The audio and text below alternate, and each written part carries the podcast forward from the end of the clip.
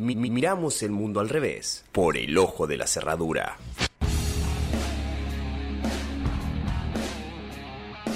Hace unos días la legislatura porteña aprobó la privatización de Costa Salguero y Punta Carrasco para la construcción de un barrio de lujo. Aprobó privatizar un parque público.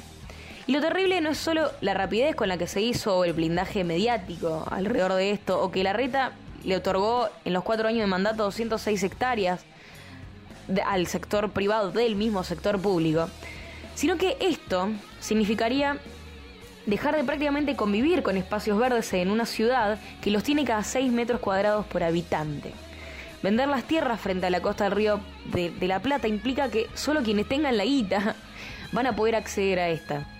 Venderlo implica también perder un bien público irrecuperable y que en un contexto en el que el medio ambiente está pidiendo a gritos que dejemos de hacerlo mierda, estamos siendo funcionales también al cambio climático. ¿Por qué? Porque las olas de calor y las inundaciones no van a ser sorteadas y no van a poder ser sorteadas por estos edificios de lujo. Entonces la especulación inmobiliaria volvió a triunfar y el utilizar la privatización del medio ambiente para incluso seguir siendo foco de exclusión de sectores que siempre fueron marginados también volvió a triunfar. Pero esto es solo un ejemplo. Y como sabemos tampoco pasa solo en Cava.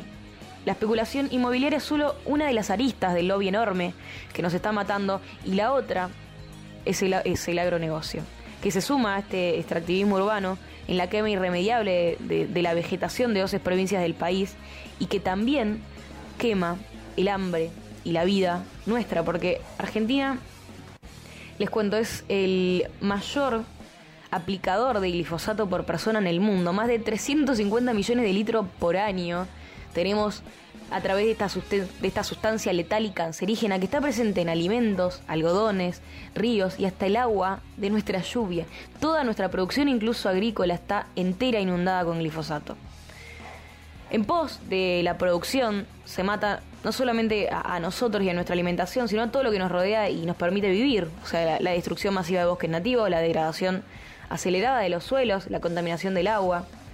Y los pueblos fundamentalmente fumigados con agrotóxicos. O sea, 12 millones de personas residen en zonas donde se arrojan más de 500 millones de litros de agrotóxicos anuales.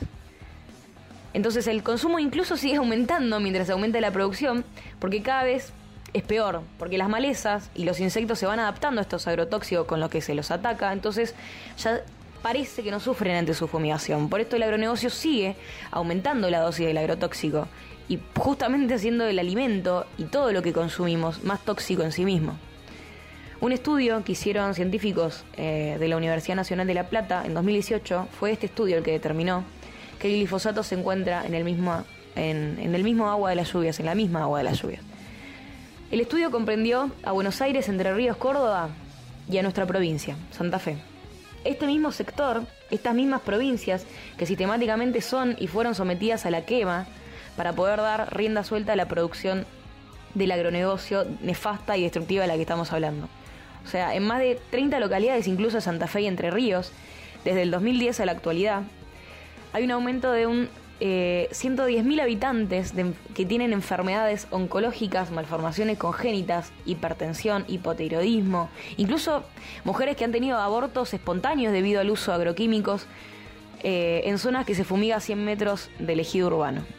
En todos estos casos, la degradación del ambiente y las consecuencias sanitarias son las mismas. Todos estos 110.000 habitantes.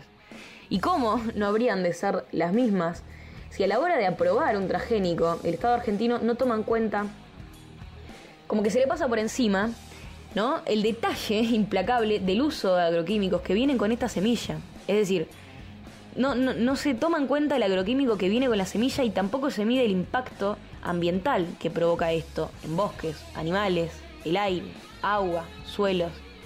Peor aún, y no les sorprenderá, tampoco se evalúa el impacto de los alimentos que después cada uno de nosotros consumimos. O sea, el Estado argentino aprueba los transgénicos sobre la base de estudios incluso, que están hechos por las mismas empresas que venden esto.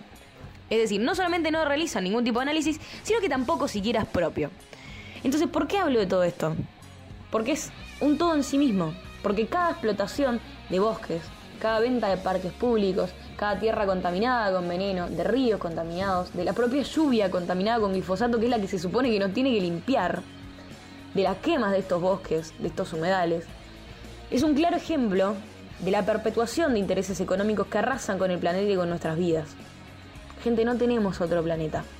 No necesitamos más edificios, no necesitamos más, más cabañas para vacacionar, no necesitamos tampoco alimentos más estéticos o que se produzca más rápido, porque no necesitamos nada de eso.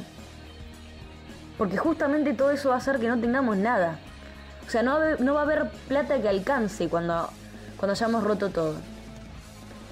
Hace dos días se aprobó en Argentina la utilización de trigo transgénico. Ningún país en el mundo entero aprobó el uso del trigo transgénico, solamente Argentina, hace unos días. Y muchos productores claramente están reacios a utilizarlo porque es principalmente para el consumo humano, o sea, quieren envenenar hasta nuestro pan. Están, están, los agricultores argentinos están entrampados en este sistema que degrada los suelos y nos está matando a pocos a nosotros. Entonces, ¿hacia dónde estamos yendo? América Latina está toda ardiendo. No somos solamente nosotros. En Paraguay se declaró emergencia nacional el 1 de octubre porque tuvieron más de 12.000 brotes y Asunción se ahogó en un humo terrible. O sea, fueron tales los incendios del bosque eh, de Paraguay Gran Chaco que las tapas de los medios principales pedían ayuda a través de los titulares. Murió una persona en estos incendios. Y se mataron más de 150.000 hectáreas. En Bolivia, también se declaró estado de emergencia por los incendios el mes pasado y con los vientos y las altas temperaturas empeoró todo, perdieron 621.000 hectáreas. Ni hablar tampoco de los incendios en la Amazonia de Brasil, que venimos hablando un montón, que son consecuencia justamente de los enormes niveles de deforestación que se propician fundamentalmente para el pastoreo de ganado y para la plantación de soja, volvemos a repetir este gran agronegocio. El 40% de la Amazonia brasileña está por pasar de ser un bosque a ser una meseta. Más de la cuarta parte del Pantanal, los humedales tropicales más grandes del mundo, se incendiaron este año también por estos incendios provocados y por sequías impulsadas por esta crisis climática. En el Pantanal todo es soja. Y en todos estos casos son los mismos grupos de presión empresariales con poder que benefician a un único grupo de personas a costa de de, matarnos al resto como sociedad. En Argentina, en nuestro país, se perdieron 500.000 hectáreas de humedales en lo que va del año. El cordón de Sierra Chica que conocíamos antes ya no existe. La tierra de esta ya está siendo loteada incluso, así quemada la están comercializando. Y de estas 50.000 hectáreas, 200.000 corresponden a Entre Ríos.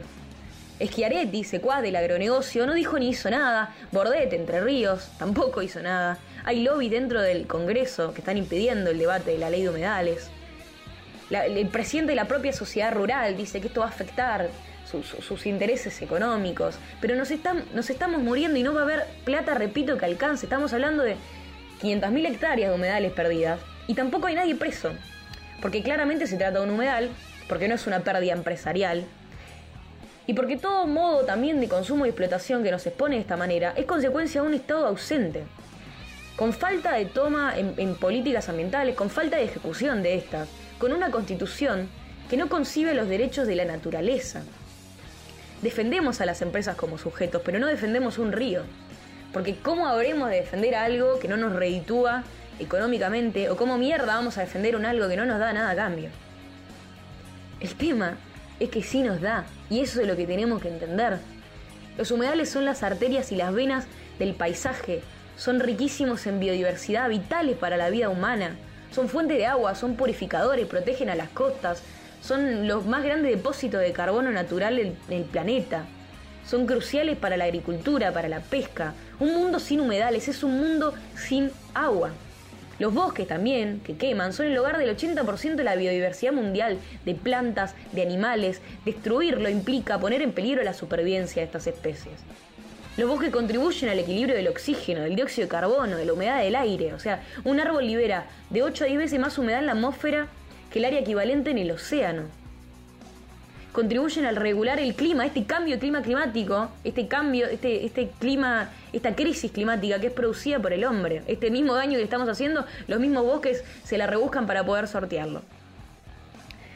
Nos hicieron creer que la única agricultura posible es la de paquete tecnológico que solo tiene 25 años. La agricultura tiene 10.000 años en la humanidad. Lo han logrado, dice Quique Viale. El campo no es sinónimo de glifosato. Hay una agricultura con agricultores, hay una agricultura que produce alimentos. Y repensar el hambre, dice Quique, y acá coincido, es repensar los modos de producción. Porque es pensar que las estadísticas del INDEC, del INDEC datan que un 56,3% de niños menores de 15 años viven en la pobreza, donde el agronegocio es el mismo que da hambre. Entonces, pensar una agricultura estrechamente relacionada con los ciclos de la naturaleza, con la agroecología, que produzca alimentos, laburo, arraigo, es lo que nos va a sacar de acá. En, Argentina el 92% de nuestra población vivimos en ciudades, dice Quique, y que es insostenible, por esto se tiene que volver a la ruralidad. Entonces es necesario que cambiemos los modos que tenemos de relacionarnos con el medio ambiente. Es necesario que los políticos involucrados en todos los gobiernos provinciales tomen responsabilidad, a nivel nacional también, pero certera, no para conferencia de prensa, que se tomen acciones que realmente prevengan la continua y sistemática muerte del medio ambiente, porque se puede, porque es factible, porque es justamente necesario, y porque, por las dudas, si no lo tenemos en claro todavía, con todo esto no solamente estamos matando todo lo que nos rodea, sino que al hacerlo, nos estamos matando a nosotros mismos.